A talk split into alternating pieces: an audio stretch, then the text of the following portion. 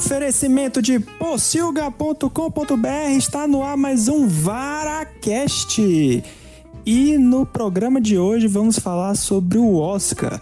Sim, a, 93 edição do Oscar ocorreu no dia 25 de abril de 2021. Bom, a, a premiação desse ano foi bem diferente, né? Por causa da pandemia.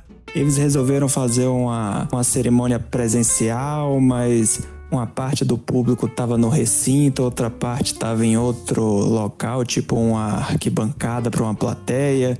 Tinha gente que estava em links como Londres, Paris. Mas enfim, o, a pandemia mudou tudo, né? Assim, sem cinemas, o streaming ganhou ainda mais força, né? Tipo, Netflix, Amazon, Disney Plus, até o Facebook teve filmes indicados e, e vencedores, né? Então estão aqui comigo.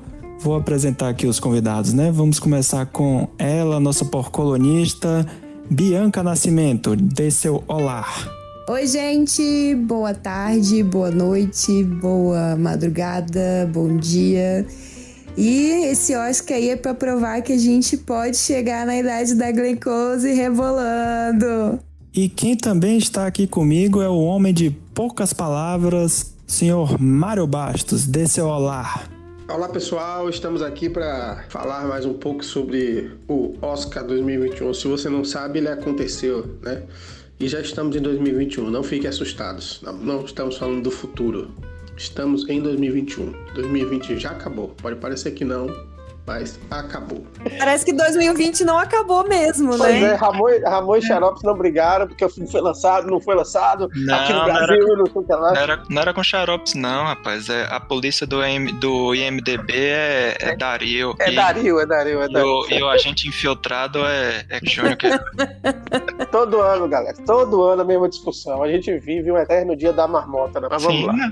É, 2020 não teve briga porque não teve cinema, né? Como é que você vai discutir se os filmes estrearam no cinema. Quer dizer, teve cinema pros loucos que, respeitando não, quem, quem. Eu não sei, eu, eu, eu, vivo atualmente de sexo, drogas, rock and roll e RPG. Tirando sexo, tirando drogas fora álcool e o rock and roll de vez em quando e RPG com mais frequência. Minha vida é isso. muito bem, muito bem. Mas sim, é uma das mudanças da pandemia foi justamente que eles ampliaram a, a janela né, de lançamentos, que anteriormente os filmes tinham que ter sido lançados até o dia 1 de dezembro do anterior, só que esse ano eles estenderam até, até fevereiro. E a regra também de que o filme tinha que ter sido exibido pelo menos durante uma semana em cinemas de, de Los Angeles e Nova York também teve que ser é, deixada de lado. A condição é que os filmes teriam que ter originalmente sido planejados para estrear no cinema, né? Mas enfim, vamos começar então falando dessa cerimônia que foi muito, mas muito estranha. É, foi, foi produzida, dirigida por, pelo Soderbergh, o que já tinha dito que Steven Soderbergh já tinha dito que ia se aposentar no início do, dos anos 2000 e até hoje continua aí fazendo filme, fazendo um monte de coisa. E ele opta por, por filmar como se fosse um, um filme, né, com 24 frames por segundo, tela widescreen, a cerimônia fez um, fez um plano, entrada, né, acompanhando Regina King e tal, Isso, com crédito. Com crédito, aí você você, pô, o negócio vai ser diferente e tal. E a academia quis fazer essa mudança em relação aos, às premiações que vinham ocorrendo, tipo o Grammy, que tava, foi feita toda online, né, via Zoom. Fizeram questão de fazer o negócio presencial, ou pelo menos em parte, né? Teve que em Londres, Link em Paris, uma parte ficou ali na, numa, na sala mais aberta, outra parte ficou tipo numa parada. E o, o início foi até interessante, mas depois eles tiraram tiraram também a questão da limitação do tempo dos, dos discursos de agradecimento, então teve gente que ficou lá, tipo, com 10 minutos falando e isso Porque, quebrou. who cares, né? Mas também eles estavam com, com uma janela ali de. Eu acho que eles estavam com espaço, porque nas outras nos anos tradicionalmente tem aquelas apresentações com música, orquestra, não sei o que, e não teve nada disso. Então eles tinham mais espaço para cobrir não, esse ele, buraco, ele, né? Eles estavam assim, estava é, parecendo muito mais um, um jantar formal, uma coisa assim, do que. É, é, eles não estavam no teatro, num, num lugar que tem uma pauta de horário, que ela, é, acabou que foi muito mais enxuto. Você foi quer mesmo. começar falando, Bianca, sua opinião sobre. Minha opinião é mais polêmica. Assim, eu acho que por ser diferente, eu acho que causou um impacto mesmo nas pessoas.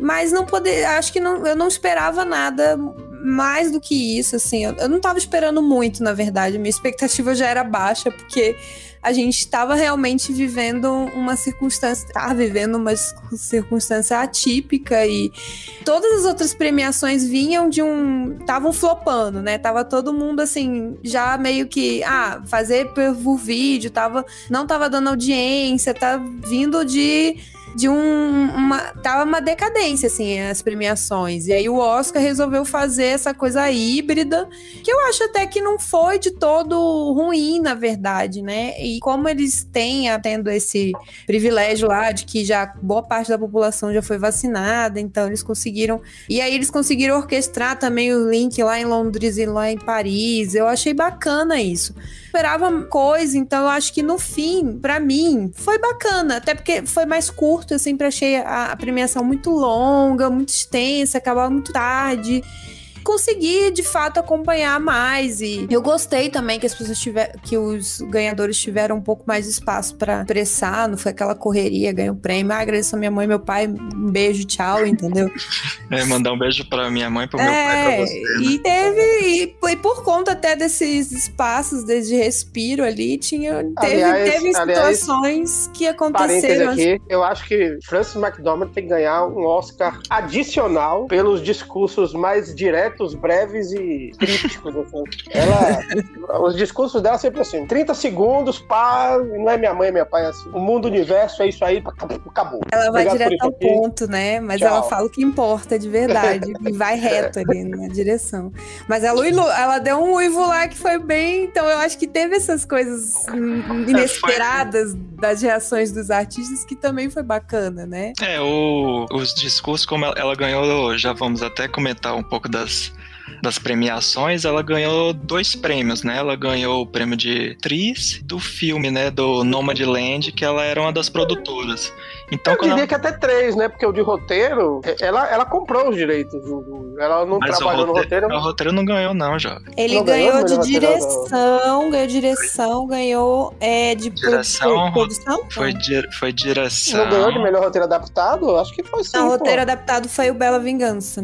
Foi, ah, não, o adaptado foi não, meu pai. pai. Bela Vingança é original. Ah, foi meu pai. O, o Bela Vingança foi original, certo? É isso mesmo. Ó, oh, eu, eu, eu, eu gostei muito. Né? Minha opinião é polêmica porque eu achava que ninguém tinha gostado mais. Mas eu gostei. Olha, tá na pauta, gente. Uhum, Ele ganhou três prêmios: direção, atriz e filme. Parabéns, merece um filme. direção, atriz e filme, é isso aí. Mas e, Mas... O, e o uivo que ela fez foi em homenagem, né? Ao integrante da equipe do filme. É, eu não lembro agora se foi o. Um, da, um, da, um das pessoas que parte da equipe do filme, ela se suicidou. Tipo, uhum. foi uma homenagem a essa pessoa. Até o fim do programa eu, eu, eu pesquiso. Depois que comentar desse filme, porque esse filme merece ser comentado bastante. Esse filme mexeu muito comigo, mas mais à frente a gente fala. Sobre a premiação, eu, eu gostei muito, viu? Eu vi algumas pessoas comentando que tava chato. É, chato você, tá mais, é, né? você tá mais uma vez xarope. A primeira vez que eu vi o Oscar, vou voltar aqui, momento nostalgia, foi em 85. Eu me lembro, eu era criança. E me marcou. eu me, me marcou porque eu vi, é, teve uma apresentação. É, a trilha sonora de. A música, Ghostbusters estava concorrendo a melhor canção original. E aí tem a apresentação sempre tem, né? Muito legal, assim. Aquilo ali me fascinou. Dali em diante, fisgado. E eu queria assistir o Oscar todo, todo ano, né? Pessoas queriam ver jogo de futebol, essas coisas, eu queria ver o Oscar. É, e o Oscar sempre teve esse lado meio chato, assim, meio arrastado e tal. É, ultimamente eu, percebi, eu tenho percebido que eles tinham é, se preocupado, vinham, vinham se preocupando em, em deixar a, a, premiação menos é, arrastada, né? E controlar os discursos faz parte disso. É, mas é, essa de ontem eu achei.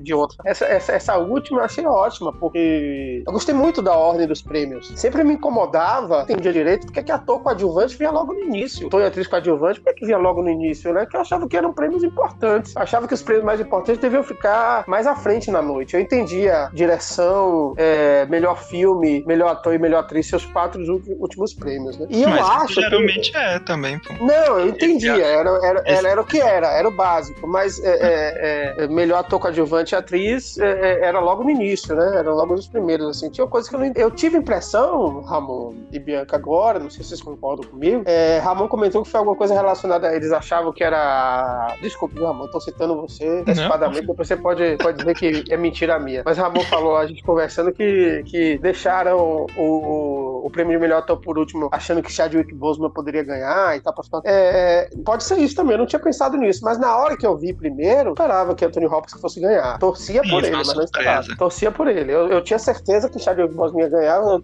eu, me lembro comentando aqui com o Safira. Não, é Anthony Hopkins está no melhor papel da vida dele, mas quem vai ganhar é Chadwick Boseman porque ele morreu. E a gente sabe que tem essas coisas no Oscar, não tem nada de errado nisso. E, assim, a, às vezes o cara ganha pelo, pelo conjunto da obra mesmo, né? Não por só o que ele fez. E Boseman foi um autor que merecia um Oscar. Merecia mesmo. Agora. Você concorda de ter sido o último prêmio esse? Você concordou que a, pra ordem ter mudado dessa forma você para você então, ficou eu, melhor? Eu, não sei qual foi o motivo, mas eu gostei porque eu acho que eles privilegiaram. Para mim, é, eu era o, o, talvez o mais importante no cinema, que é o ator. Eu acho que faz sentido. Eu não tinha visto quando, por esse quando, lado. Quando eu a primeira vez, depois Ramon falou que poderia ser tido essa organização para deixar mais impacto, mas quando eu vi agora eu não entendi melhor direção tão atrás, né? Enfim, tem muita coisa que é mistério que a gente não entendeu muito bem. Poderia ah, ser melhor melhor direção, melhor filme e melhor ator e atriz ou atriz e ator. Aí poderiam variar um ano, um ano no último ator, no ano último atriz. Mas eu tive a impressão que eles estavam querendo privilegiar os atores, né? Que é, uhum. é, são as coisas mais importantes do, do, do filme. É, eu não tinha tido assim... essa, essa sua percepção interessante, porque eu também tive a mesma percepção do Ramon, assim, de cara, ah, então deixaram pro final porque vai é, ser uma homenagem ao Chadwick Boseman, só isso na hora eu nem tinha pensado nisso, depois o Ramon falou, é, pode ser, pode ser que tenha sido isso mesmo. É, mas, enfim. Mas é, também já, já, já, houve outros momentos na história do, do, do, do prêmio, a, a, a, é, atores, atores, eu não sei se atrizes também, mas atores eu me lembro claramente. Atores que morreram no ano, que ganharam o prêmio de melhor ator, claramente porque faleceram naquele ano, não necessariamente porque eram atores é, ruins ou medíocres. Aquela performance não foi necessariamente a, é, a, aquela do prêmio. Eu não me lembro exatamente alguém agora, mas certeza que isso já aconteceu pelo menos uma ou duas vezes. Que o cara ganhou porque morreu. Eu não, não lembro agora. E não mudaram nada, entendeu? O que eu acho interessante, é, independente dos motivos, é que a academia tá buscando se ajustar aos novos filmes. Isso é, uma, isso é, uma, é, é, é um bom indício, entendeu? A gente viu muita representatividade nesse prêmio, né? viu muita preocupação em dar espaço para todo mundo. É, uhum. Eu acho que é uma preocupação sincera mesmo, entendeu? Eu acho que a academia tá mudando e eu acho que isso foi, foi legal. Devo admitir que eu dormi em alguns momentos, quem não dorme, né? Só, nós somos velhos. É. Mas é, eu perdi, eu perdi o Oscar de melhor atriz coadjuvante, depois eu acordei assim, meio assustado, eu tive que olhar no Google. Mas, é, no geral, eu achei muito justo. É, foi, a atriz que ganhou, você não tinha assistido o filme mesmo, então tudo bem. Você não, não, tinha, não tinha visto o filme. O Minari, tanto faz. Mas, mas, no geral, eu achei, achei muito justo. Achei que as premiações foram muito justas, entendeu? É, quem ganhou, que merecia ganhar. E assim, quem perdeu não é que merecia perder, porque tem gente boa. Por exemplo, você pega Judas e o Messias Negro, era difícil você escolher entre Lakeith Stanfield Stanfield e, e Daniel Kaluuya. Os dois estavam maravilhosos. A gente sabia que Daniel Kaluuya ia ganhar porque ele é o ator principal, né? Escreveram ele como ator coadjuvante, é? porque os produtores eu escolhem. É mesmo, não, não, porque não. eu fiquei nessa, eu fiquei nessa pensando sobre isso, discutindo aqui em casa isso aí, porque eles escreveram os dois como coadjuvante, tudo bem, a gente é, entendeu que era uma estratégia. Mas, Isso. se você pensar no filme em si, Judas e o Messias, o Lakif, o personagem dele. Ele é o principal. Ele é o personagem que conduz a história até o fim, outro. É entendeu? É verdade, e você vê ser, no fim um o desfecho da vida dele, o que, que aconteceu e por que daquela história. É. Só aconteceu por causa dele. É verdade, pode ser um ou outro, mas a, a figura do, do, do personagem de. Agora esqueci o nome do do personagem do, do... Fred Hampton. Fred Hampton, obrigado, Ramon. A figura do Fred Hampton enquanto figura histórica é uma figura que, mas assim, é mais protagonismo. Tavam... Ele tem o, mais protagonismo histórico, isso é sim. É isso. Os dois, os dois estavam. Então, assim, a gente vê claramente que foi uma estratégia mesmo que isso acontece. A gente sabe como é bem isso aí, né? É, essa... Sim, é o... Porque não tinha outro. Além dos dois, quem seria o outro? Quem seria o ator principal do dois? Né? Pois é. Não, o é... filme coloca os dois meio que no mesmo patamar, né? É, mas você cria uma bizarrice, né? Do filme que não. Mas isso é uma estratégia do. Sim, dos do produtores, a gente sabe. Do é. estúdio, é. Que... Bom, mas é isso. A minha opinião sobre o, o, a cerimônia é isso. Eu gostei. Espero que no ano que vem, sem Covid, eles utilizem isso meio que como. Esse, de hoje, esse, esse ano como um teste e melhorem as coisas. Eu acho que o que tinha Mas ficou. Não ficou, Mário, um anticlímax, assim? Por, não sei se não foi. Pra mim, eu acho que não foi porque inverteram a ordem e botaram o melhor filme antes. Eu acho que o anticlímax ficou porque tava todo mundo na expectativa de que o Chadwick Boseman ia ganhar o prêmio. Talvez, e aí talvez. surpreenderam eu, eu, eu com o Anthony Hopkins. E ele nem foi na cerimônia, é. ele nem não puderam nem, nem, acho que não eles nem puderam receber um, um vídeo com uma declaração dele. Então assim, ficou aquela coisa assim, o cara nem se pronunciou, cerraram de uma forma muito que, fria. a idade dele, né? Ele, tá é, tá ele não podia anos. viajar, ele não se sentiu seguro para viajar.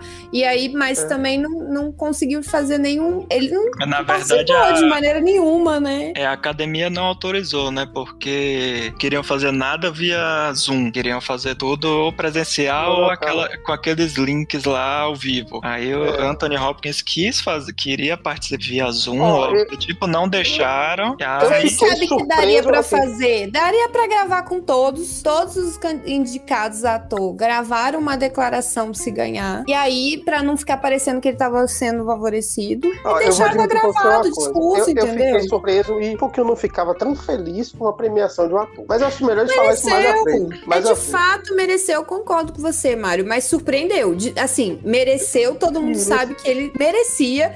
Mas a gente estava com uma outra expectativa. Eu acho que por conta sim, disso sim. e o fato de que ele não teve, não teve discurso dele, aí ficou aquela coisa, um corte frio, brusco, terminou a cerimônia, é todo mundo fechou as cortinas e foi embora. Sim, e aí eu acho que foi Agora, muito mais eu... pela nossa expectativa do que pela eu acho ordem. Que o eu acho que o, o, o para mim teria que acabar com o melhor filme sempre, né? Você pode até botar melhor diretor, melhor atriz, melhor ator, é sobre o melhor filme no final das contas, viu? mas enfim, vai entender o que aconteceu, né? A gente tem muitas especulações, nenhuma resposta. Sim, é, eu ia falar justamente isso que você falou da questão de celebrar os atores, mas o cinema é uma arte coletiva, né? Então eu acho que é, o, o, correto é você terminar com o melhor filme, que o melhor filme é tipo é a junção de todos os fatores, de todas a cada parte, né? Tipo o som, fotografia, a montagem, o roteiro, as atuações, você soma tudo e tem a trilha sonora e você tem o filme, né? Então eu acho que todo mundo sobe no palco para receber aquela comoção e todas essas pessoas envolvidas vão lá, entendeu? Participar dessa dessa recepção do prêmio. Acho acho que era isso que ficou marcado pra gente, o melhor filme. Sim, Ele é. coroou, o final, coroou o final da cerimônia por conta disso. Quando a gente lembra do, do Parasita ano passado, como foi a festa dos coreanos lá em cima do maravilhoso. Terminou com a energia lá no alto, e dessa vez eu acho que o Oscar da pandemia casou exatamente com a pandemia. Ficou aquela coisa meio Sim, broxante, assim, no final. É. é. Eu, eu, acho que teve, tiveram coisas que funcionaram, é, mas teve outras que, por exemplo, quando você vai apresentar o, os, os, indicados. E aí o, o, interessante é você mostrar trechos do, do filme, da atuação. Aí tive, por exemplo, no, nas indica, nos atores. Aí a pessoa que estava lá, o apresentador, ia lá falava, ah, fulano. Aí acho que para os coadjuvantes, aí acho que não sei se foi no, foi Laura se foi Laura Dern ou se foi Reese Witherspoon, que foi comentar dizendo. Não, acho que foi Laura Dern, que comentou: Ah, Fulaninho começou a carreira porque, porque falou, fez tipo um trivia. Assim, ou então dizendo: Ah, eu gosto muito da sua atuação por causa disso e disso e disso. Só que aí você não vê a, a trecho da atuação. Teve alguns prêmios que você nem sabia direito, o, o principalmente as categorias menores, tipo, de animação que não passou trecho, aí você fica, pô, você, nem tem a chance de conhecer o negócio direito, só aparece um monte de, de gente que você nunca viu na vida, é meio complicado, mas teve. É. Mas num todo, assim, tá para vocês. Vocês acham que, no, no geral, foi uma cerimônia bem previsível, assim, com os resultados, assim, com os prêmios. Eu acho que não uhum. foi tão. Não teve tanta zebra, não, né? Não teve, assim, surpresas muito grandes. É, foi razoavelmente equilibrada, né? Dos oito indicados a melhor filme só os sete de Chicago, que não levou nada. Todos os outros, cada um levou pelo menos prêmio de, de consolação para casa. Tiveram, sim, algumas que a gente já comentou de Tony Hopkins. Teve o roteiro adaptado, que o favorito era Nomadland e, e ganhou. Esse foi uma, uma grata surpresa. A questão de ator e atriz, prêmio do sindicato, os, era, os favoritos eram do, os atores de A Voz Suprema do Blue blues, né? E tinha chances de, é, de, de entrar para mais um marco na história, de ser a primeira vez que os atores, né, o coadjuvante e os principais, de nenhum ser branco. Mas acabou que não deu certo, né? Mas, mas ainda assim foram merecidos. Questão da direção, né? Que é a primeira vez na história que duas mulheres foram indicadas na categoria, que é somado a essas duas, somente sete mulheres foram indicadas a, na história do, da premiação. Então então, questão da diversidade, é o que o Mário comenta, tá mudando, mas ainda tá a passos bem. Tartaruga.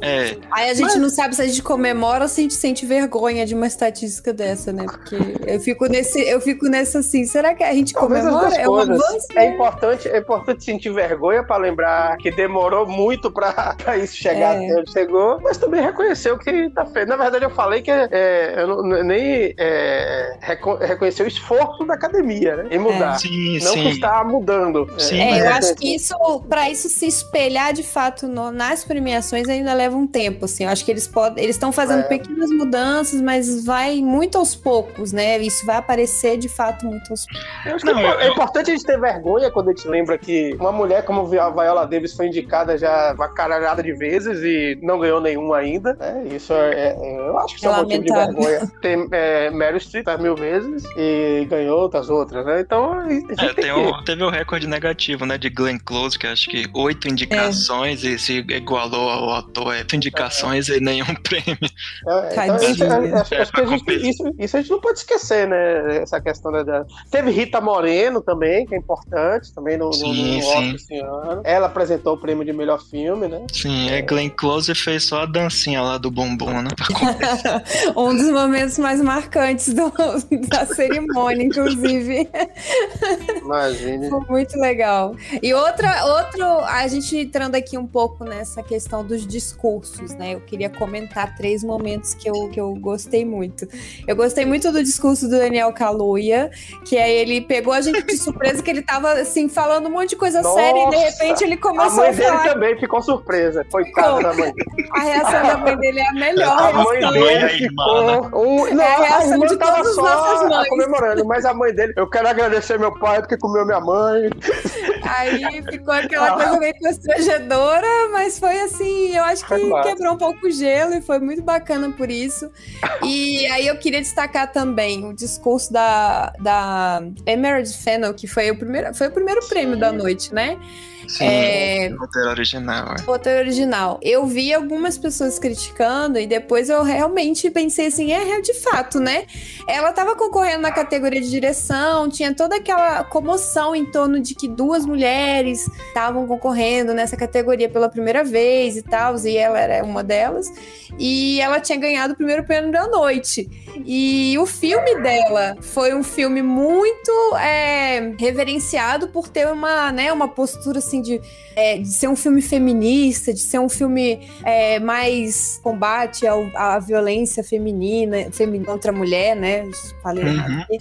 E aí é, eu vi críticas falando que é, realmente, de fato, o discurso dela não, ela não pontuou isso em nenhum momento. Ela não, digamos ela... assim, ela não, não usou o espaço, o, o palco que ela tinha É, mas coitada, faz... ela, ela mesmo disse que ela não escreveu o discurso, ela não esperava, né? É, que ela, ela foi pega de surpresa. surpresa. Aí não, é. não, não usou, não fe... aí quando você chega, a Frances McDonald usa, usa cinco segundos do discurso dela e consegue encaixar toda, toda uma, uma é, questão mas... ideológica que é importante pontuar. E aí ficou parecendo assim, eu vi algumas pessoas comentando, ficou parecendo que ela não tinha muito o que dizer e que ela só contou aquela história porque ela achou legal, ah. mas que não era assim, de fato, algo tão importante porque ela teve aqueles cinco minutos ali de oportunidade prêmio daquela e daquele filme não usou, não falou ah, do que importava. eu acho isso meio, ah, eu acho isso meio, meio, meio, meio cruel a avaliação dessa, porque assim, pegou é, uma obra como um filme. Também. Não, você pegou uma obra como um filme que a pessoa tem. Ela, ela gravou grávida de sete meses, né? Ela tava tá grávida, grávida de, de novo? Porque no, não, cerimônia ela, ela, ela teve filho recentemente. Há pouco tempo, né? Ela gravou grávida de sete meses. Segundo, eh, foi Laura Dern que apresentou o prêmio, né? Isso. Uhum, Segundo Laura Dern, ela, ela, ela, gravou grávida de sete meses. Não, não, foi Regina King, não sei. Foi logo no início. Regina uhum. King. Regina King. É, que falou que ela tava grávida de sete meses. Eu, fiquei, eu não sabia que era a menina de. O que eu é. sabia é. dela é que ela Killing Eve. Ela quem já viu? É, é, escreveu é uma série. eu assisti Killing Eve, mas não me lembro dela, não, na série. Não, é, como, roteirista. como roteirista. Como roteirista. Ah, tá. Que é uma série fenomenal. Aí eu entendi, porque o humor, é, o humor negro, né? A, a forma que, que é, é, bem similar ao humor de Killing Eve, né? Eu entendi. Aí eu já falei, pô, já, já. Mas eu não, não sabia que ela. Eu vamos, vamos, vamos ressignificar, não é humor negro, é humor mais ácido que você quis dizer. Ácido, é, ácido, isso. É, é, agora sim, é, é, ela, ela é uma pessoa jovem, né? Ela é jovem. Sim, ela como, é, ela um, tem mais ou menos a nossa idade, assim, uns 30 e 40. Eu acho que até menos, poucos você, eu já tenho mais de 40. É. então, assim, é, é, diferente, né? Você, você é surpreendida no, no Oscar, né? É, Frances McDormand tá, é, Frances McDormand tá lá desde Fargo, né? Desde ela Fargo tem, que ela... Ela tem 35 ela... anos. Pois é, e... e Tudo e, bem, e... vocês me convenceram. Vocês passaram é, um pouco de pano pra ela e me convenceram. não, é porque assim, poxa, você chegar e resumir tanto do discurso político dela que ela vai dar no Oscar, eu acho meio cruel, sabe? Você pode dizer assim, poderia ter sido um discurso melhor? Talvez, se ela tivesse preparado. Mas é que as coisas não estão mas o filme, né? O, o, o, é, mas o filme em si, o filme em si já é um discurso muito forte. Aliás, eu acho que o trabalho do. O, valor é esse. É, então vamos dar não, mais uma chance. Eu vou dar mais uma é, chance. Não vou criticá-la. Apesar de que não, é uma crítica minha, porque na hora não, não tive essa percepção. Eu li e trouxe aqui pra gente debater, de fato, assim, essa. Não, claro, essa ela opinião. poderia, sem, sem dúvida, ela poderia ter pego, se posicionado melhor, falar, mas ela tomada de. de Tava nervosa, né? É, a claro, primeira é normal, né?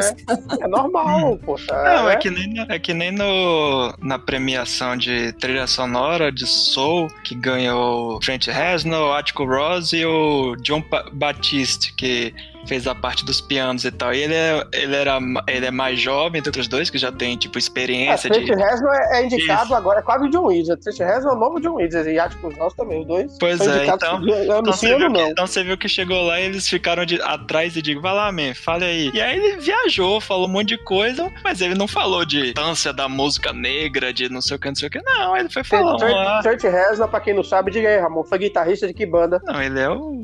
Ele é a banda, né, o Nani Chinês. Ele é a banda, basicamente. Não era guitarrista, Faz não? sentido, vocês me convenceram. toca também, mas... Faz sentido. É, mas vamos embora. Vamos falar dos é. filmes agora? Não, é, deixa... Não, peraí, eu quero concluir que eu tenho mais um... Eu quero Isso. falar também do discurso da vovozinha de Minari, que foi super fofo. ah, Ela é... é muito fofa. Eu, eu fiquei pensando assim, nossa, eu, eu senti como se fosse a nossa Fernanda Montenegro ganhando, né? Imagina, no país dela é. e tal, a atriz muito reverenciada lá, muito já conhecida com a carreira consolidada, finalmente tem, né, tem sua, seu trabalho reconhecido para o mundo. Aí ela chega lá toda humilde, corrige o Brad Pitt, porque falou o nome dela errado, né? E... É, tá, nosso, nosso CEO, o Xarops, não quis participar, Olha, que, que, ele tá no, que ele tá no modo é, sem animação para nada, né? tô foríssima, mas enfim, ele que falaria aqui o nome correto, do, que ele é o nosso... Eu não sei pronunciar, nem vou arriscar, é, mas para mim é vovozinha de Minari. Yo Jung Yeon, né, ou algo do tipo. Eu até vi, você falou desse discurso dela, você só ah, te é. interrompeu um pouco, Bianca. Oh. Aí, ela, no final eu vi depois no Twitter um jornalista, o Rodrigo Salem, que ele tava lá cobrindo a, a coletiva de imprensa, né? Depois a galera lá dando entrevista, os vencedores, que aí tinha, tinha alguns jornalistas presentes e outros via, via Zoom ou via, via, via videochamada. Que aí uma pessoa perguntou para ela é, como era o cheiro de Brad Pitt. Ah, eu soube disso. Soube e que aí, que aí ela. Ela disse que não era um cachorro. Isso, é. Muito bom. bom Mas ela, ela, ela, ela falar, ela falar, a mulher corrigir Brad Pitt tem uma noção do tamanho da mulher, né? É, tem moral, ela tem moral, tem moral. Mas e eu, aí eu queria, eu queria continuar aqui com um outro discurso que eu achei muito emocionante, que foi o discurso do diretor do filme Druk. Ele subiu Sim. ao palco e ele fez um discurso Verdade. muito emocionado, porque a filha dele, Thomas Wittenberg, Wittenberg. É, a filha dele faleceu num acidente super trágico é, no, nas vésperas da, do início das filmagens do filme.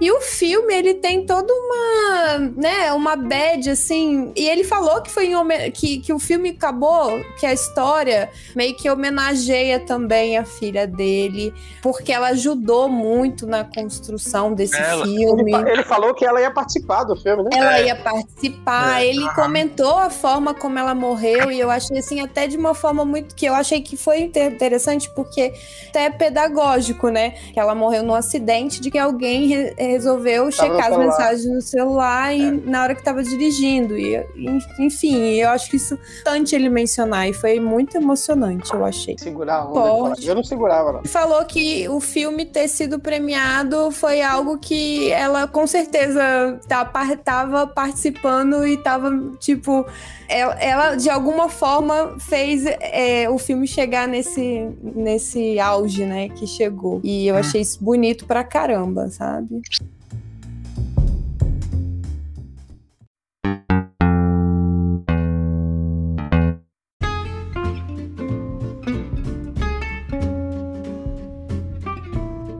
Mas sim, Mário. Então já, já, vamos puxar aí a continuação. Então vamos falar mais agora. A gente já falou bastante da premiação, já falamos da cerimônia em si, já comentamos algum dos, algum dos prêmios, mas vamos falar mais agora dos premiações, dos indicados. Você começa, já que você já se empolgou aí, o que é que você queria falar? A gente vai fazer como? Vai começar pela ordem dos indicados, um aleatoriamente? Ah, jovem, você tá querendo quebrar o ritmo do negócio? o que é que veio na sua cabeça? O que é que você, se você queria comentar alguma coisa, comente. E aí a gente segue Não, o filme. É, é, é, algumas coisas que eu queria comentar, assim, é um filme que me, me, me, pegou muito, ter lido, não sei quem leu, mas alguém pode ter lido minha, minha Orsilga sobre meu pai. É, uma coisa que eu, eu, eu, tenho, eu, eu, eu, tenho medo da morte, claro, óbvio, não vou dizer que quem diz que não tem medo da morte, ou é fanático religioso, ou, ou, ou tá mentindo, né? Mas assim, eu tenho algum medo da morte, mas eu tenho muito mais medo de ter Alzheimer. É um dos, é, o que eu acho que Alzheimer é meio que perdendo, sabe? É, é uma morte. É, Anthony Hopkins era um ator que eu aprendia, é, foi um dos grandes atores que eu olhei assim,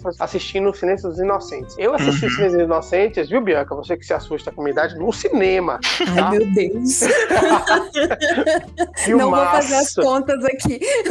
É, Silêncio dos Inocentes é de 91, né? Se eu não me engano. 91, 92, não lembro exatamente quando é. Uhum. Mas assim, eu assisti no cinema, filmaço. Foi um dos primeiros thrillers de suspense que eu vi. Todo mundo, tá, é violento e tal. E assim, claro que minha geração era fascinada por Anthony Hopkins fazendo Hannibal Lecter. Mas depois disso, Anthony Hopkins começou a fazer um monte de merda, né? Cá entre nós. E ele tem uma carreira, todo mundo sabe, de altos e baixos. Sabe que ele é um grande ator. Ele tinha feito, acho que no ano anterior, fez no ano seguinte, muito bom. Torna Howard's End, faz um mordomo, uhum. né? Assim, é, assim é, não foi, ele não foi acidental, né? O que eu tô querendo dizer é que não foi acidental ele ganhar aquele Oscar, né? Ele sempre foi um grande ator, um excelente ator. Mas depois que ele ganhou o Oscar, ele, sei lá, meio que se acomodou, foi fazendo uma coisa ali, uma coisa ali. Chegou a cometer o, o, o pecado de fazer formas aquilo ali. Eu não perdoava ele por aquilo. Não, é ruim. Repetiu o papel de não, Hannibal é, mais, é mais, duas vezes. É, é, ruim demais. É. Transformers 4. Bianca, você já assistiu Transformers 4? O eu último não vi Cavaleiro? nenhum dos Transformers. Não, não gosto. Você é uma pessoa é, feliz. Sorte sua.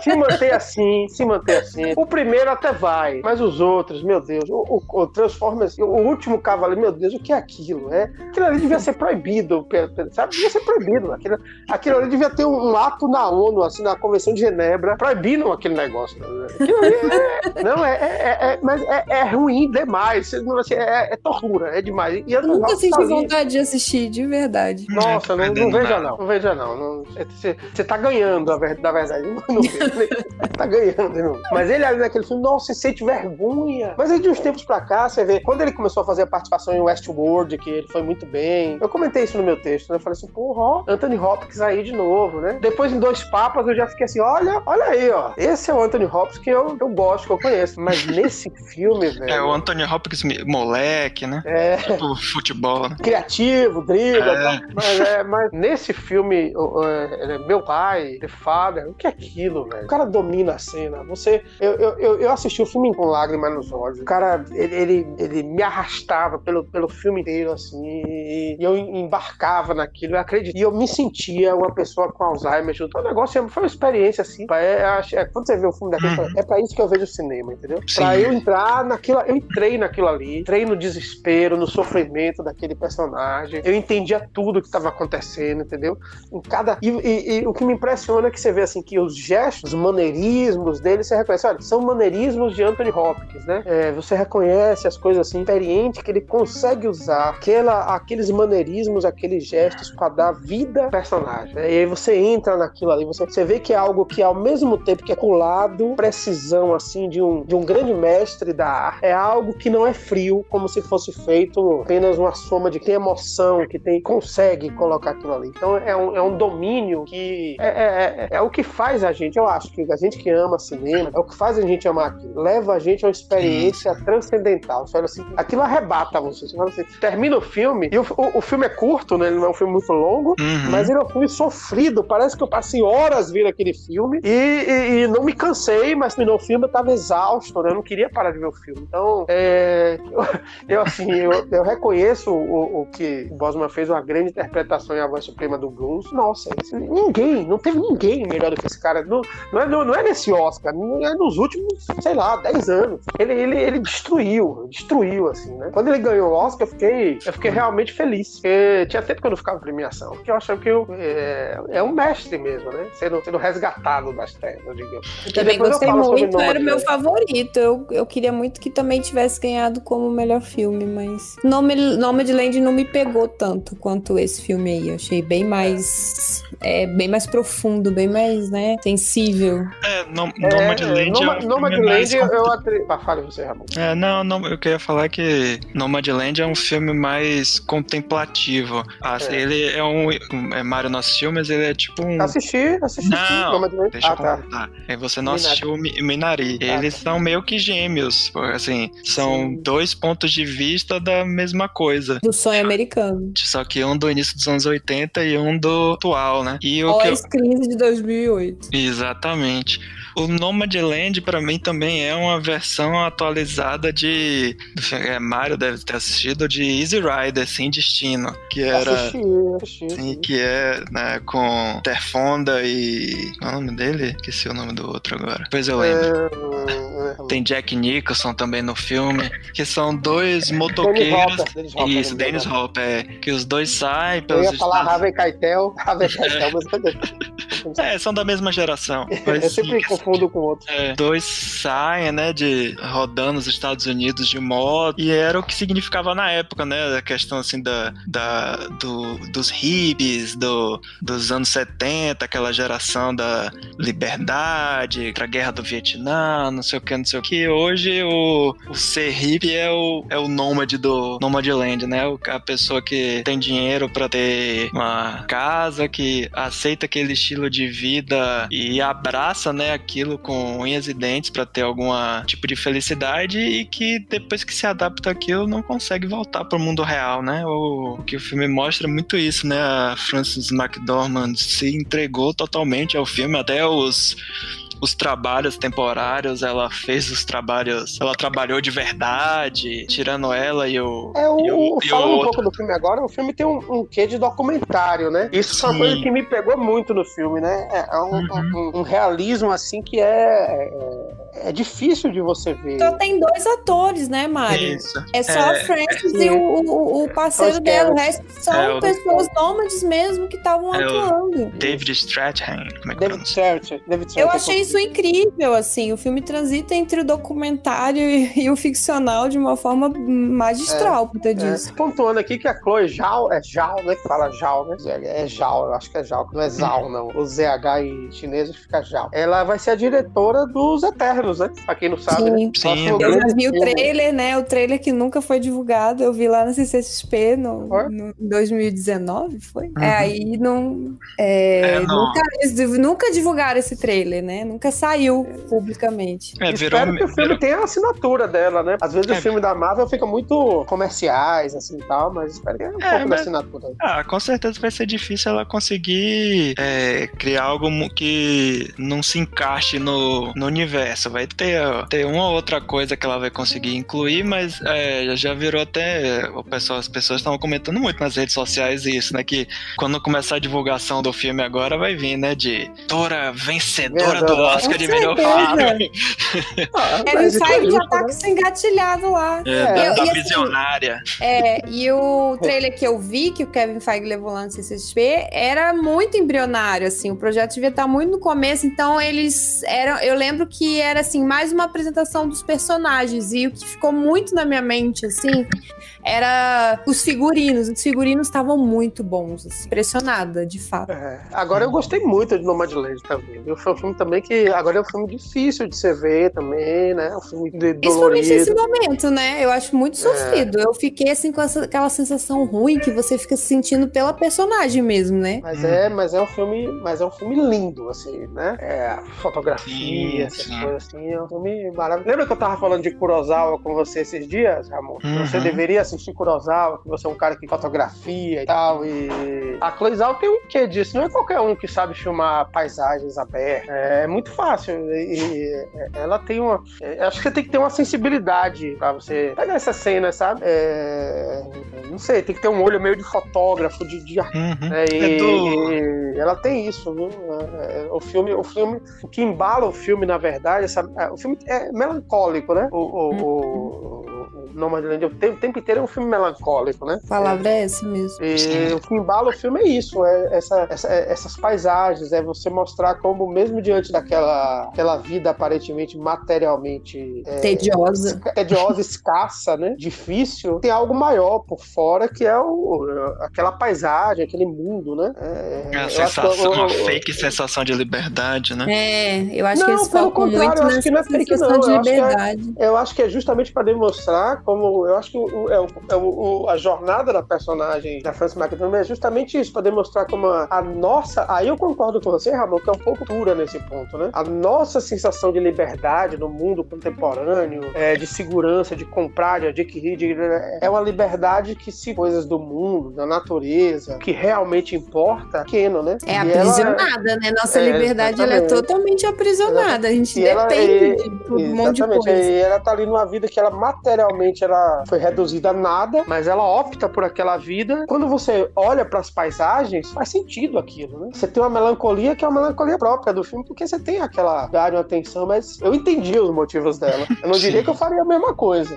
Ah, sim, com mas certeza. eu entendia, entendia ela, entendeu?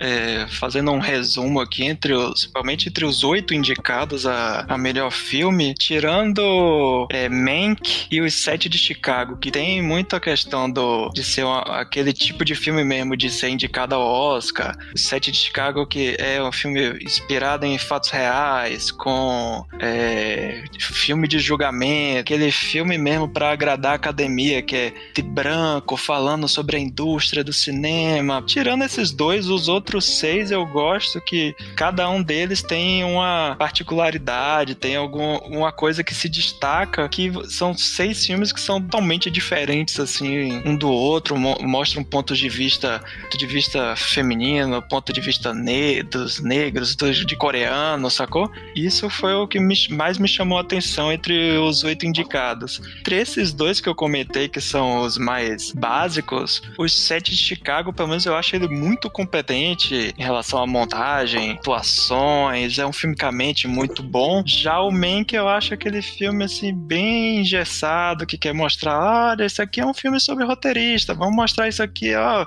cena tal externa. Tem umas coisas que você fica, ah, tá bom, que você não é um filme que você espera de, um, de, de David Fincher, é um cara que sempre faz uns, uns filmes que te surpreendem por serem diferentes. Aí agora ele quis surpreender sendo, sendo olha, olha aqui academia, eu, olha o que eu sei fazer, ó, oh, que linda homenagem a história, a indústria do cinema, blá blá blá. Enfim. Sim, por essa lógica aí que você tá falando, é, pegar no ganjo aqui que, que eu não fiquei, eu não achei justo, por exemplo, o prêmio de fotografia para Make. Assim, eu acho que é sim, muito, sim. é muito confortável um filme de sim. preto e branco ganhar prêmio de fotografia, porque afinal de contas, qualquer fotografia em preto e branco fica maravilhosa. Então, o desafio de Nomadland é muito maior. Zack Snyder. Só lembrei de Zack Snyder. Não, e ainda tem bota tudo em preto e branco, assim. Tipo, eu concordo, Nomadland é bem melhor.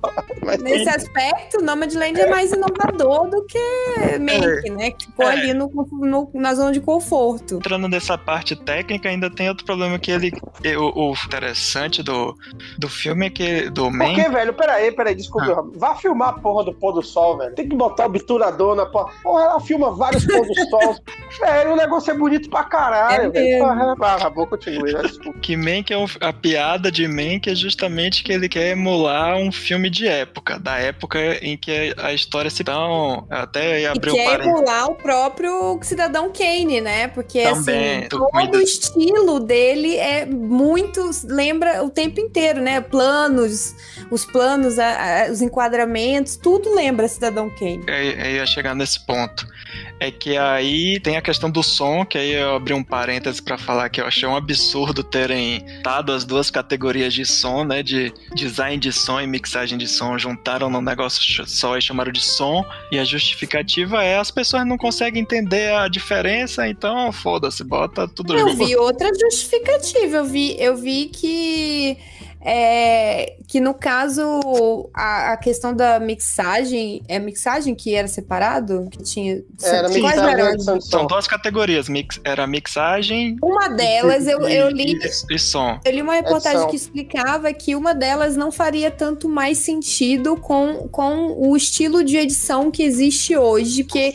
é, se você pegar a, a, a forma como era feito isso no passado justificava. Hoje em dia não tem muita muita diferença, não distinguiria muito facilmente a pessoa assistindo, ouvindo no cinema o que, que é uma coisa e o que, que é outra. Eu vi não. essa justificativa. É, eu não vi. A justificativa que eu tinha visto era que, que a academia teria dado é que a maioria das pessoas, os votantes, não conseguia distinguir o que era uma coisa e o que era outra. Faz mais sentido. E, e, que, e que muitas vezes, tipo, era é, a, uma mesma pessoa fazia as duas coisas. Mas é meio injusto. Nem a gente sabe explicar, Ramon. Nem a gente sabe explicar isso. Ah, não, não é tão difícil. É, teoricamente era design de som e mixagem de som. O design de som seria a criação dos sons em si. Mixagem é mais ou menos o volume, sendo assim bem, bem simplista, seria mais ou menos essa diferença. Então tem filmes que são você vê que são duas coisas que são bem distintas. Então, se essas categorias fossem separadas como eram antes, quem você acha que tinha que ganhar o outro Oscar?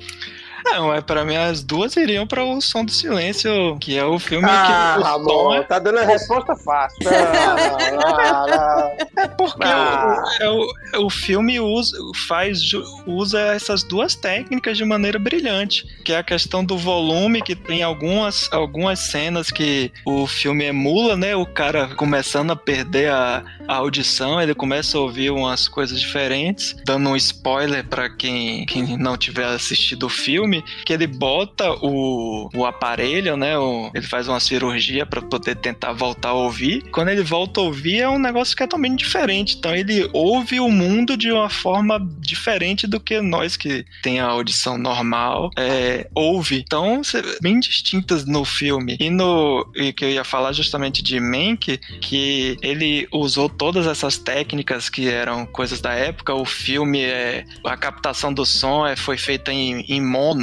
Então, é, no, tanto no canal do lado direito e no lado esquerdo sai a mesma coisa. Então, se você assiste o filme, principalmente se você botar tipo num home theater, alguma coisa assim, você ouve como se tivesse tipo um eco, como se tivesse até num, é. cinema, num cinema antigo, que ele usa todas essas técnicas de, de som, tem a, o design de produção, a, o figurino, todas essas coisas, o, o fato de ser em preto e branco, todas as coisas que emulam a época, mas a única coisa que ele não usa da época é a fotografia. E aí, tipo, e é justamente a academia vai lá e dá o porra do.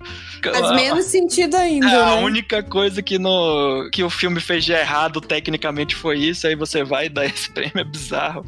Na trilha sonora também, o Trent Reznor e o Attico Ross usaram instrumentos da, que da época, não sei o que, não sei o que. Mas enfim, era só pra falar disso do, do som e da fotografia que eu achei um absurdo ter ganho fotografia. Pode falar agora, mano. Não, o que eu queria falar é o seguinte, que é, é, com a evolução tecnológica, o que é que acontecia antes? É, o som que a gente ouve no cinema não é o mesmo som real. É, muita gente não sabe disso. E, é, é, eu me lembro quando eu fazia publicidade, a gente tinha bancos de sons, tinha uns, uns CDs, né? A gente usava tal. E esses sons que eram usados para emular algumas coisas, né? uma queda, uma coisa, nunca eram idênticos ao, ao, ao o, o original, né? E as pessoas que criavam esses sons era algo similar. Aí eu não sei dizer, me desculpe, mixagem ou edição de som, né? Era uma coisa meio de criatividade mesmo. Eu me lembro, uma coisa que me marcou muito é o making-off de O Exorcista. Não sei se vocês já viram o making-off do Exorcista. Recomendo que vocês assistam. Você já viu, Bianca, o making-off do Exorcista? O Exorcista você deve ter visto o filme, né? Já vi, mas não vi o make-off, não. Pronto. Assista o make-off que é melhor do que o filme. O make-off, ele é 10 vezes melhor do que o filme. Ramon, já viu? Não, já viu o É filme. melhor. É melhor porque, assim, tem coisa... É... Quem faz a mãe da, da, da, da menina é, se eu não me engano, é Mary Tyler Moore, né? Que era, uma, era uma atriz muito famosa dos Estados Unidos na época, é, série de TV e tal, parará. E foi escalada. E William Friedkin, o cara era louco. Tem uma cena, aquela cena que, a cena que ele, ele o pessoal de efeitos especiais, amarrar uma, uma corda, tudo de Mary Tyler Moore, Linda Hamilton tapa na mãe, né? Ela tá possuída e a mãe é arremessada contra os... Tem um fio, eles usavam um fio invisível, né? Que era um, um tipo um nylon, né? Que eles é, é, não apagavam, né? Mas não, não dava pra ver. Uhum. Eles puxam ela de vez, assim, né? A galera dos efeitos especiais. Puxam ela de vez, ela bate mesmo as costas no, no móvel, né? Mary Tyler Moore. Imagina, é como se você estivesse fazendo isso com Ivete Sangalo, um popstar. Pá, e a mulher parece... aí a Ótima comparação. Aí a mulher começa a se contorcer de dor assim. Ai, ai, ai, ai, para! Porra, filma, filma, filma, roda, roda, roda, roda, bora, bora, bora. A mulher sofrendo lá e o cara filmando, assim, né? É um negócio muito louco, velho. O cara, ele queria dar a experiência real da O cara é, é louco. É, essas coisas loucas, você vê que às vezes o filme sai bom, mas tá merda envolvida no meio, né? Tem várias denúncias de assédio na história da. da é, assédio não sexual, desse tipo do diretor, né? De, de submeter os atos. Por exemplo, ele, ele, a cena do exorcismo final, ele botou um monte de ar-condicionado abaixo de, de zero pra ver. Não sei se vocês lembram que a respiração sai fumaça, né? E a galera sem, sem, sem agasalho, sem nada. A menina Linda Hamilton só com pijama, entendeu? Um negócio. Nossa, não, mas é, essa- é bizarro, assim. Mas a- a- o, o que mais, falando da coisa da, da mixagem, a edição de som. Uma das cenas mais aterradoras do Exorcista é na hora que o personagem da meni- a menina vira o pescoço, né? O som, a gente nunca presta muita atenção no som, mas o som é fundamental para criar um ambiente. Aí o, o editor de som, ele precisava fazer um, um barulho é, no documentário, tipo, é, de ossos se partindo. Ele tentou tudo e não conseguia. Pegou uma carteira velha de alguém no set, tô no microfone e torceu a carteira. Captaram aquele som e usaram aquele som para ser o, som do pescoço dobrando. E, e essa que é a magia, né, do, do cinema, né? Trabalhar com o imaginário, né? Não é exatamente o que é, mas é o que na nossa mente, um osso quebrando, eu acho que ele fala isso no documentário, quebrando não tinha um som de osso quebrando pra ele. Teira de couro sim. velha dobrando tinha esse som, né? E Sim, isso é essa- fenomenal, entendeu? Isso é um negócio assim que, fala, isso, pra mim é genial, velho. Olha assim, caralho, velho. Eu quero ter esse saque de fato, que aquilo funciona. Você vê a cena, você Sim, fica mas travado, é né? Sim, é, é, é justamente isso. Essa questão da criação do design sonoro é importante até hoje. Assim, posso te dar alguns. Um, um exemplo que eu gosto bastante é do Clube da Luta. Que quando eles fizeram o filme, se você fosse ver a biblioteca sonora de, dos filmes de ação, principalmente dos anos 80, você pega filmes que são geniais, tipo Duro de Matar. Mas você vai ver os efeitos sonoros, tipo, Bruce Willis dá um murro do cara, é aquele som bizarrão de murro, que eles tiveram que criar toda uma biblioteca sonora de, das cenas de luta, sacou? Jovens, fosse, assistam, pra que, pra que vocês que não viram ainda, assistam o Exorcista e assistam o Making Off do Exorcista. Nossa, não tem... Não, é sério. Não é por acaso que é considerado um dos melhores filmes da história do cinema. Por acaso mesmo. Tem, inclusive, só pra fechar, pra não prolongar demais, que a gente já passou de, de gravação. Quem Tem se importa? Um, Se no Oscar não teve limite de discurso, por que aqui haverá?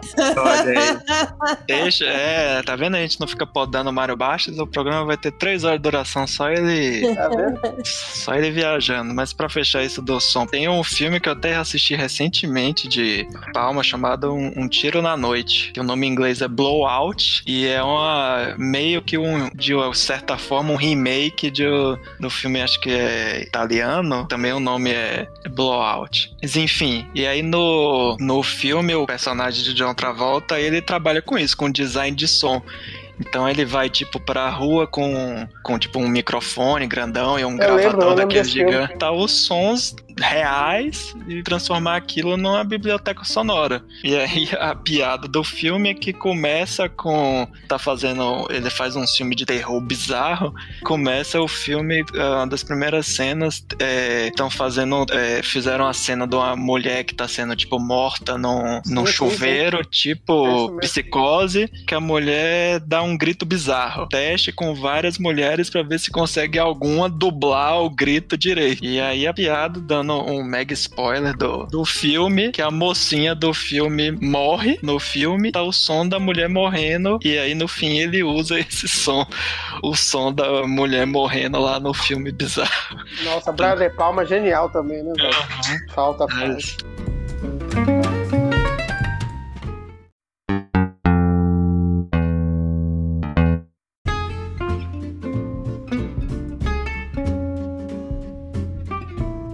Mas vamos voltar aqui às nossas divagações. Bianca, você quer fazer algum comentário queria... aí sobre os indicados. Depois eu quero falar sobre mais queria, um. Queria falar de um especificamente, depois vocês podem comentar os outros vencedores que a gente comentar rapidamente aqui de, de documentário. Eu queria hum, falar que. Era esse mesmo. Vamos falar de Netflix, né? Nos levando os documentários. E, e aí, o que, será que fez professor Povo ganhar? o povo mereceu ganhar o melhor documentário? Oh. Eu acho que é um documentário bem legalzinho, mas não acho que merecia ganhar. Não era é. assim um estilo inovador, não era nada surpreendente, é emocionante, é ok, mas fiquei assim meio, sei, por quê, né? Por que será? Os outros foram um pouco deixados você, de lado. Será que foi a culpa da Netflix? Você eu tenho teoria, mas eu vou falar depois de Ramon, porque o povo ganhou. Deixa Ramon falar primeiro. Você assistiu os cinco, Bianca? Eu só assisti Polvo e Creep Camp, os dois da Netflix. Deixa eu pegar aqui a lista pra eu conferir é, se tem, eu vi. É, tem também vi. Time, que é da Amazon. Time eu não assisti, eu ia ver, mas não assisti. Eu assisti o Creep Camp, o Agente Duplo, o Professor Polvo. Faltou mais algum. O Collective não tinha, né? Não tava disponível, não consegui achar para assistir. E ficou é, faltando esses dois, o Collective e o Time. Mas é. o meu favorito era o Agente Duplo. É, tá na minha lista aqui pra assistir tanto o, o, esse Agente Duplo também a, a filme estrangeiro, pelo que eu vi, ele ah, parece ser bem pesado, assim, um tema mais. Uhum. Percebi, assim, do, dos cinco indicados a documentário, tirando o Professor Polvo, todos eles têm, assim, uma temática séria, mesmo que no caso do, do Agente Duplo é um, é, um, é um tema sério, mas tratada de uma maneira que parece ser meio bem-humorada. Mas é um... descontraída, É, né? mas o tema é. É. sério, né? Que é a questão dos, dos idosos sendo maltratados, coisas do tipo. Aí, Creep Camp é a inclusão, né, das pessoas. sim, o deficiência. Camp, o, o Creep Camp. Eu acho genial também Creep Camp. Sim, é muito bom e ele surpreende que você acha que vai falar só daquela coisa da, do acampamento em si, mas depois mostra a questão da, da luta, né, pelos, pelos direitos dos, dos deficientes. É, é, é o Pois é, também surpreendente. é o original Netflix. Sim, Por que, que. Netflix escolheu tal. Será que a Netflix escolheu dar mais, fazer mais lobby por Professor Polvo ou porque ele ficou Eu mais acho- assim? O que, que Eu rolou? acho que o professor. Depois Mário vem com a teoria dele, é porque eu acho. Eu assisti o Professor Polvo e não gostei. Eu acho que ele é um filme que é um um homem branco passando por uma crise, depressão, ele precisava Uhum. era de um. Crise de meia-idade, né? É, ele preci- totalmente privilegiado. O que ele precisava é de- era de uma terapia e não de ficar um Não ano um obcecado amigo por causa, do, é, por causa da porra de um polvo. Que atrapalhou toda, todo o equilíbrio da, da- daquele, daquele ecossistema ali, né? Ele interferiu Pois é. no fim das A contas, né? parte do filme são as imagens, é você acompanhar o ciclo de vida do aquelas divagações comparando com a vida dele. Ah, velho, vai, eu, Eu achei forçado. Eu achei emocionante, mas forçado. E podia, podia ser um documentário Nat Geo, né? Total, assim, Discovery Channel, qualquer coisa desse E- tipo. Pra e- mim é documentário acho- tradicional, assim. E eu acho que ele também tem as questões de pesquisa científica que joga no ralo, porque o cara, ah, eu li diversos estudos pra dizer, tipo assim, olha, eu não sou cientista, mas eu li um monte de coisa, então eu sei tudo aqui agora sobre os povos. Tipo, porra, não, velho, pare com isso, sabe?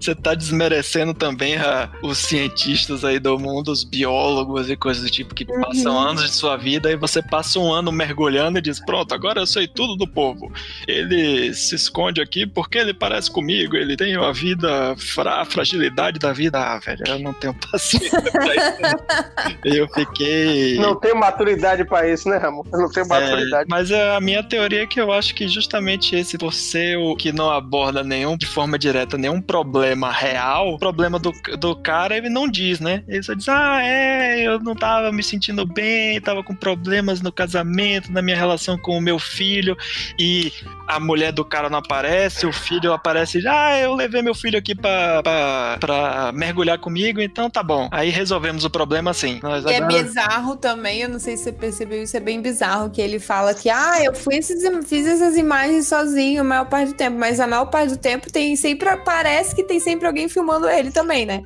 Uhum. Sim, não, tem diretor de fotografia, não sei o que, não sei o que. né? Pare- Ele quer parecer que é algo amador, que foi feito assim. Não amador, porque ele diz mesmo que ele é cineasta. né? cineasta, Ele é é. cineasta, mas não, mas assim, ele, ele quer parecer que é algo que foi feito ali, cotidiano da vida dele, mas não foi. Foi uma produção mesmo, assim, de fato, né? Mas diga a sua teoria agora, Mari. Minha teoria é que fez sucesso por causa de Cthulhu. De quê? Cthulhu, pô. Ah. O Great, o Great Old One, polvo. Caniano, deixa eu falar. É, embora. tá isso aí, viu, Júnior? Não, não corte não, que a piada é engraçada. É vocês esperarem todo esse tempo pra falar por causa de Cthulhu. Ai, HP ai, eu tava tal. esperando que ele ia falar sobre que era o hype da Netflix, que a galera assistiu mais Professor Povo do que assistiu os outros Vocês me documentários. levam muito a sério, velho. Eu, sinceramente, eu fiquei sem entender justamente quando ele foi anunciado como concorrente, porque assim, eu não dava nada nesse documentário, mas o Márcio, o Márcio gostou, né? Eu lembro que Uhum. quando ele assistiu, ele recomendou pra gente, né? Pois é, eu já deixei um comentário indignado lá Márcio, no Márcio não é referência pra nada. Mas ele é a curadoria do É. Ramon. Mas ele por vitória. Minha não, né? Ele que disse, era ele e Mário Bastos. Ele que falou, eu não tenho nada a ver com isso. Que disse, não confie no hype, confie eu que faço aqui, eu assisto as coisas da Netflix, eu que sei o que é bom. Vamos seguir. Vamos seguir, vamos falar então do, do Voz Suprema do Blues, também outro da Netflix, que eu acho que, assim, né, um filme reconstruiu ali um, uns cenários cabulosos. E por que que não ganhou direção de arte, Ramon? Você que entende das partes técnicas. É, é difícil saber, né?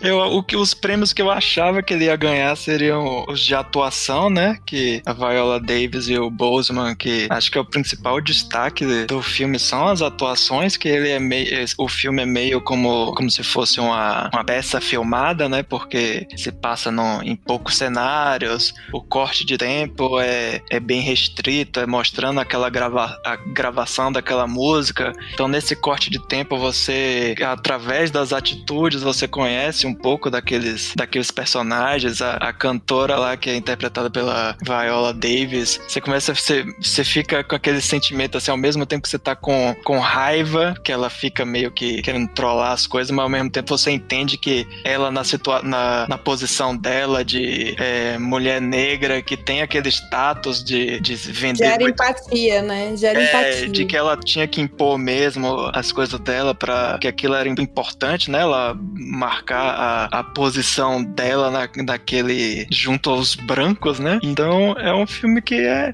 é interessante, assim, para mim que não, conheci, não conhecia a, a carreira dela, é, eu, eu, você fica com aquela sensação, você sai depois de assistir o filme, você tem aquela sensação, você quer saber mais, que aquele corte é tão curto que você não, você não tiver o, o background, né? Se você não conhecer bem o, o contexto, você, você perde muita coisa. Que eu acho que é o que acontece também um pouco com o Judas e o Messias Negro, mas que o, como é uma, uma, uma história um pouco mais atual e tem, já tiveram vários outros filmes que abordam temas, uh, a temática que se passa no, no mesmo período de tempo, então fica mais fácil de você, mesmo sem conhecer todo o contexto histórico, de você entender, né? Porque você pega um filme tipo Os Sete de Chicago, o filme é bem mais mastigadinho, né? Ele, uhum. Os cinco primeiros minutos do filme ele já te, já te mostra, ó, esse aqui é o, é o estudante, esse aqui é o hippie maluco, esse aqui é o, o cara negro que tá perdido lá, que botaram lá pra nada. Então, assim, é um filme mais didático, mas os, os outros, esse, tanto a Voz Suprema do Blues quanto o Judas e o Messias Negro, ele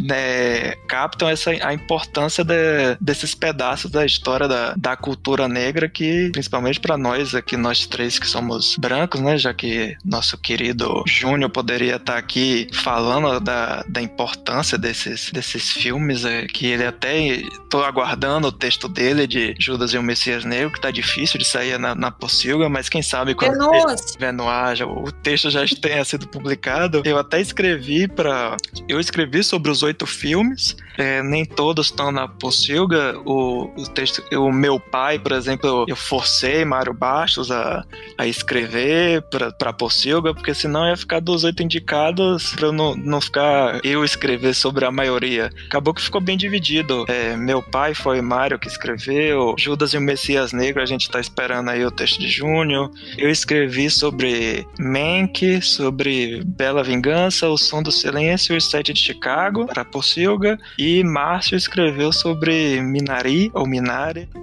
Ramon, é. eu queria comentar ainda sobre os, os vencedores de documentário da Netflix, que além de Professor Polvo, teve o Dois Estranhos, que ganhou, curta-metragem, né? Teve o aquele Se, na, se, tudo, se Nada Der Certo, Eu Te Amo, como é que é o nome mesmo isso. em português? Acho que é isso, é, que é a anima, uma animação, curta de animação. Da Netflix também. Isso, Netflix levou aí vários, né? E são bons documentários mesmo.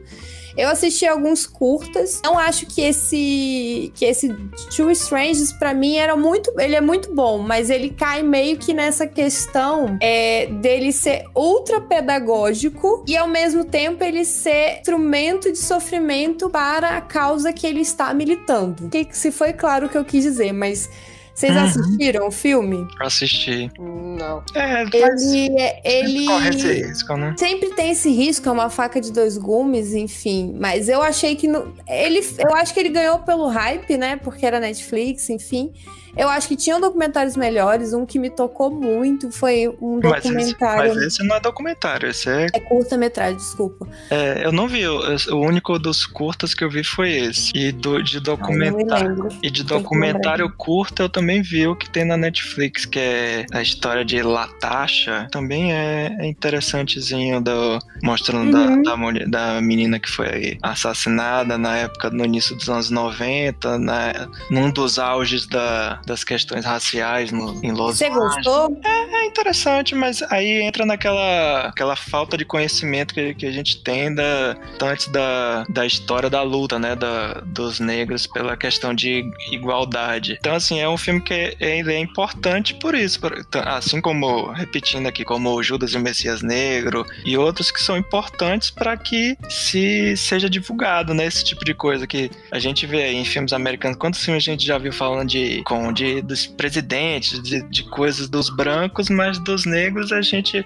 só vê filme de, de escravidão, de coisas do tipo. Então é bom também saber mais sobre essa história recente. Tem uma ligação com. Passa mais ou menos a história. A menina foi assassinada mais ou menos na mesma época que teve o caso do J. Simpson. Então tem lá a, a série que eu nem sei se, se ainda tá na, na Netflix, que é o J. Simpson. O povo? Que... O povo, né?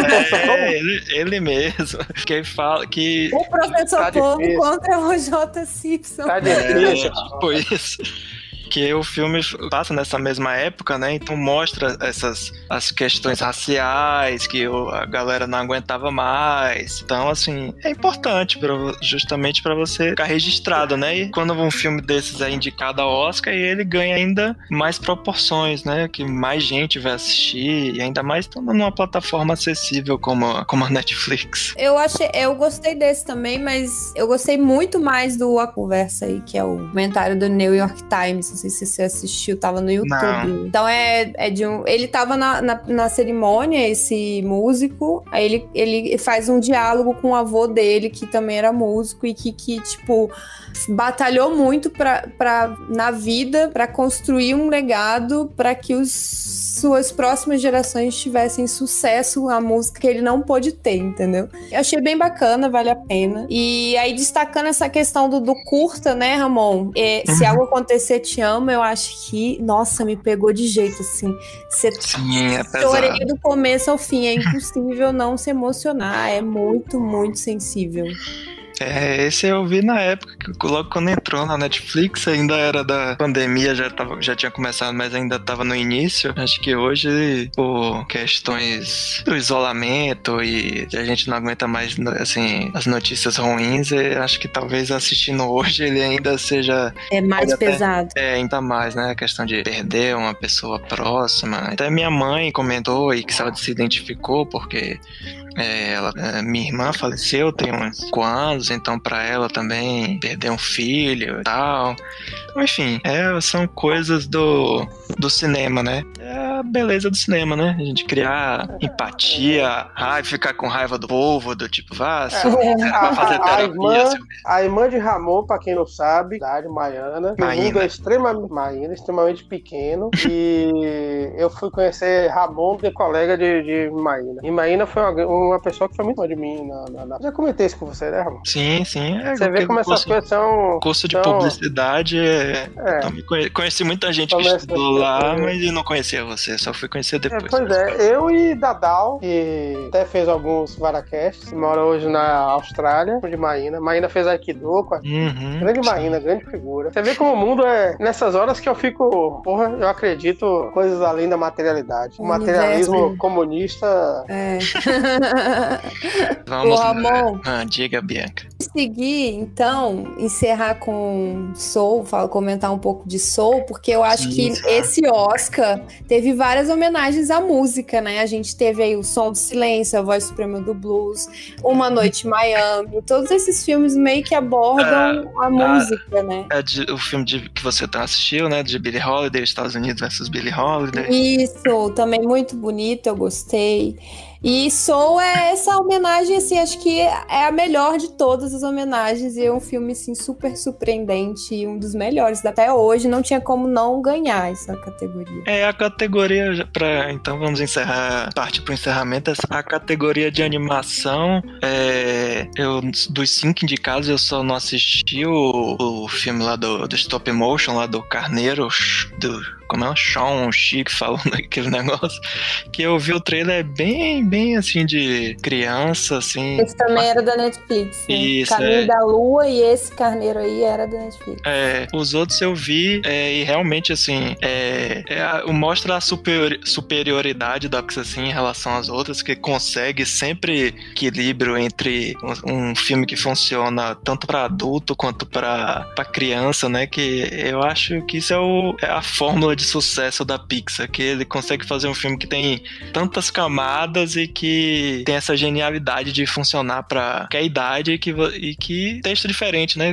A depender do referencial, do ponto de vista, e mesmo assim o, o negócio funciona. Isso é, é E por foda. causa disso, eu acho que eles, essa categoria tem crescido, né, ao longo dos Oscars, assim, dos anos, né? Eu acho que tem ganhado mais relevância a animação, tá ficando, tá tendo mais é, visibilidade, você não acha? É, foi por causa da Disney, né? No, no início dos anos 90, quando é, é o nome do filme, é, A Bela e a Fera foi indicada melhor filme, que surgiu essa necessidade, né? De categoria separada, que mostra a importância, né? Das, das animações. Mas é, o que eu ia comentar é isso, que entre os, entre os cinco indicados, sem dúvida, Soul era o superior, mas tinha o Wolf Walkers da Apple, é interessante, é bom, diferente, foge da... Foge É, um pouco tá lá na das- Apple, eu vi. Na, na- isso, foge um pouco das regras, assim, de, desses padrões de animação de bichinho que fala, coisas do tipo. Tem o, o outros dois irmãos da, que é da Disney, que tem uma linha, assim, meio parecida com, desde que,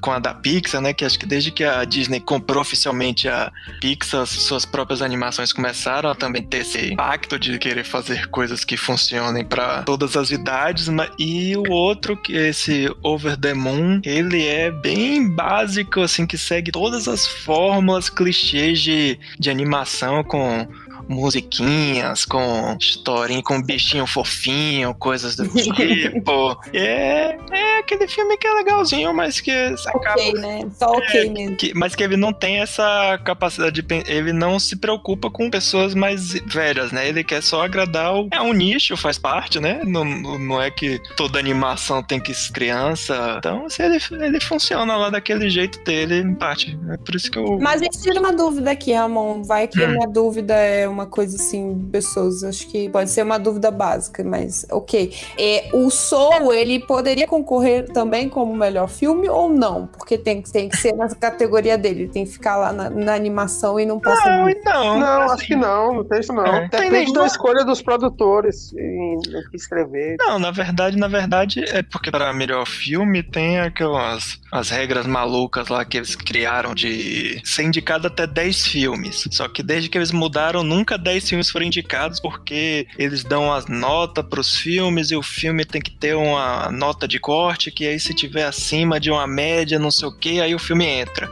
Aí essa matemática maluca que eles criaram é tão maluca que conseguiram indicar 10 filmes, sempre entram 8 ou no máximo 9. E aí acaba que, como criou esse, essa categoria de animação, acaba que a animação, desde então, acho que nenhuma animação foi indicada a filme. Acaba entrando nesse. Vir- acabou virando uma coisa de nicho. Mas esse ano teve o correndo a filme internacional e a documentário. Tem Aconteceu, acho que isso também no passado, né? Com Ah, teve- filmes de documentário. Parasita ganhou filme internacional e ganhou o filme principal. Então, acho que nesse sentido não tem nenhuma regra que impeça, não. Mas eu acho que justamente isso, é por ter criado a categoria e agora é muito difícil uma animação entrar em, em filme por causa disso. Ah, já tá indicado a, a melhor animação, deixa lá. A não ser que aconteça, né, mais pra frente, é, de realmente alguma animação que conseguir esse de as pessoas abstraírem o fato de ser animação, né? Porque acho que ainda tem muito preconceito pelo fato de ser animação, ser coisa de criança e Uhum, Mas é-. E aí, finalizar, vamos falar do nosso bolão? Quem ganhou? Foi Ramon, lógico que ganhou, foi Ramon, né? Ramon. Em segundo Mas eu quero deixar re- registrado aqui que eu saí da lanterna ano passado e fiquei em segundo lugar esse ano. É, eu tô muito quase ganhou. É, isso aí, é, assim, o meu encerramento é só falando que essa questão da diversidade ainda tem muito que melhorar, mas esse, essa edição já mostrou que possível, é, caso é melhor filme, ter uma diversidade de histórias que não ser sempre aquelas mesmas fórmulas de coisas inspiradas em fatos reais, ou que se for, que seja fatos reais de, de outras culturas, outros pontos de vista, de a passos curtos a gente chega lá. Mas que é interessante notar, isso já é uma tendência desde os últimos anos, que acho que vai ser muito difícil nas próximas edições algum filme conseguir coisas como que aconteceu no passado, como aconteceu com o que a gente citou aqui, o Silêncio dos Inocentes, que o filme ganhar as todas as principais categorias, ganhar filme, diretor, roteiro, ator, é. atriz. Isso é bom, viu? Isso é bom, Sim, com certeza. Isso é bom, porque é. quando, quando o filme ganha, porque antigamente era assim, o filme tipo Titanic, né? Era indicado a todas as categorias. Aí o cara sabia que o filme ganhava é, é pelo menos metade. Só, é, só não ganhou, ou só não foi indicado Leonardo DiCaprio por birra, né? Que só quem tinha que foi indicado. Então, eu Mas eu acho que isso também mostra uma evolução natural da própria indústria. Eu acho que tem muito mais produções a, com a entrada dos streams, assim, sei lá, triplicou, quadruplicou, a quantidade de produções é muito maior, então você tem que realmente diluir, porque espelha que você, tipo, não tem uma unanimidade. Não existe você um filme, é. é o único filme do ano que foi o melhor de todos. Não tem mais essa unanimidade, é impossível. Uhum. Porque tem é, muitos tem... filmes bons, então é, é justo que a gente divida essa prêmios, né? É, tem outras, as, outras premiações Cannes, que é talvez seja a segunda mais famosa depois do Oscar. É tipo, as, eles têm menos categorias, mas, por exemplo, se o, tá lá o filme concorrendo a melhor filme, ator, ator. Então, assim, se o filme ganhou é, melhor filme, então ele não, ele não. Todas as outras categorias são dadas para outros filmes, entendeu? Para justamente. Esse é um acordo não tácito, é, tipo, é um acordo não, legal é, mesmo que acontece é, faz parte das regras do, do negócio. Se você disse que, que se fosse aqui se aplicar indicar o Oscar. Então, se Nomadland ganhou o melhor filme, então, assim, nos critérios do, de Cannes, significa que a soma, né, de tudo, de atriz, blá blá blá, fez com que ele fosse o melhor filme. Então, dentro de melhor, ganha um, um ator de outro filme, que o filme não, não é sensacional que nem esse aqui, mas a atuação do cara se destacou, entendeu? Dá oportunidade é. para outros. Né? Exatamente, né? para aqui Cannes é diferente, né? É que realmente tem esse reconhecimento de, de outras formas, né? Eu acho que o Oscar meio que tá virando isso, que é, os, um filme ganhar essa, todas as principais categorias. Já vinha até acontecendo nos últimos anos de é, um, um, algo que era sempre comum, era o que ganhou o filme ganhava o melhor diretor. E essa, isso nos últimos anos tava, não estava se cumprindo, até que ano passado o Parasita ganhou os dois e chegou esse ano o Nomad. É isso. Acho que o máximo que vai acontecer é algo desse tipo. Você, Bianca, Mário, façam aí seus comentários pra gente encerrar esse negócio. Indignada que Bacurau não participou, mas quem sabe ano que vem? Mentira, não dá. é, agora já era, faz. Já era, faz parte. É, são, é, tinham dois grandes filmes e para indicar e acabou indo o outro vindo invisível. Apostaram mais em Fernanda Montenegro, mas faz parte. Acho que talvez a gente, o Brasil tivesse mais chance com Aquário se não tivesse sido boicotado. Porque se Bacurau tivesse sido indicado ano passado, não não ia ganhar de Parasita, então. É verdade. Acho que a maior chance que a gente teve nos últimos anos foi desperdiçada com Aquários por questões políticas, mas não vamos se prolongar nisso. Mária. É. Minha esperança é que a gente possa voltar aí ao cinema com segurança, né? Pelo menos em 2022 a gente já esteja volte aqui para comentar a cerimônia do Oscar e tenha de fato assistido os filmes do Oscar no cinema. Essa é a minha esperança. É, eu é. subscrevo aí as palavras de, de, de Bianca Fez muito bem. E, é, vou acompanhar o voto do relator aí.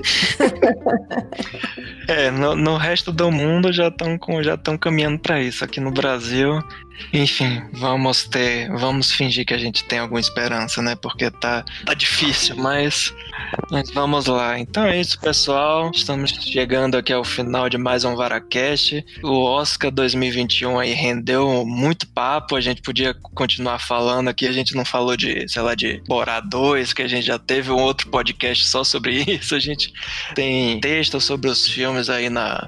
Vai ter o link na descrição com todos os filmes que a gente comentou comentou que estão indicados alguns. Então vai ter tudo aí para vocês lerem mais um pouco sobre nossa opinião e quem sabe aí a gente não volta a falar sobre mais algum desses filmes futuramente, né, Bianca?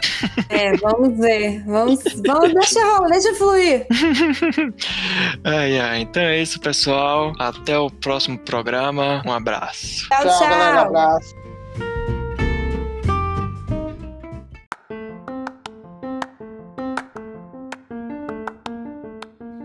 Paracast é um oferecimento da rede Possilga de podcasts. O nosso site é o possilga.com.br. Nossas redes sociais, Twitter, Instagram e Facebook estão como The Possilga, T-H-E Possilga. Nosso e-mail é o contato arroba possilga.com.br. Ouça também nossos outros podcasts como Suco de Umbives e o Radiola Torresmo Drops. Por último, e não menos importante, não se assustem e tenham calma. Vara está para porcos, assim como Alcaté está para lobos.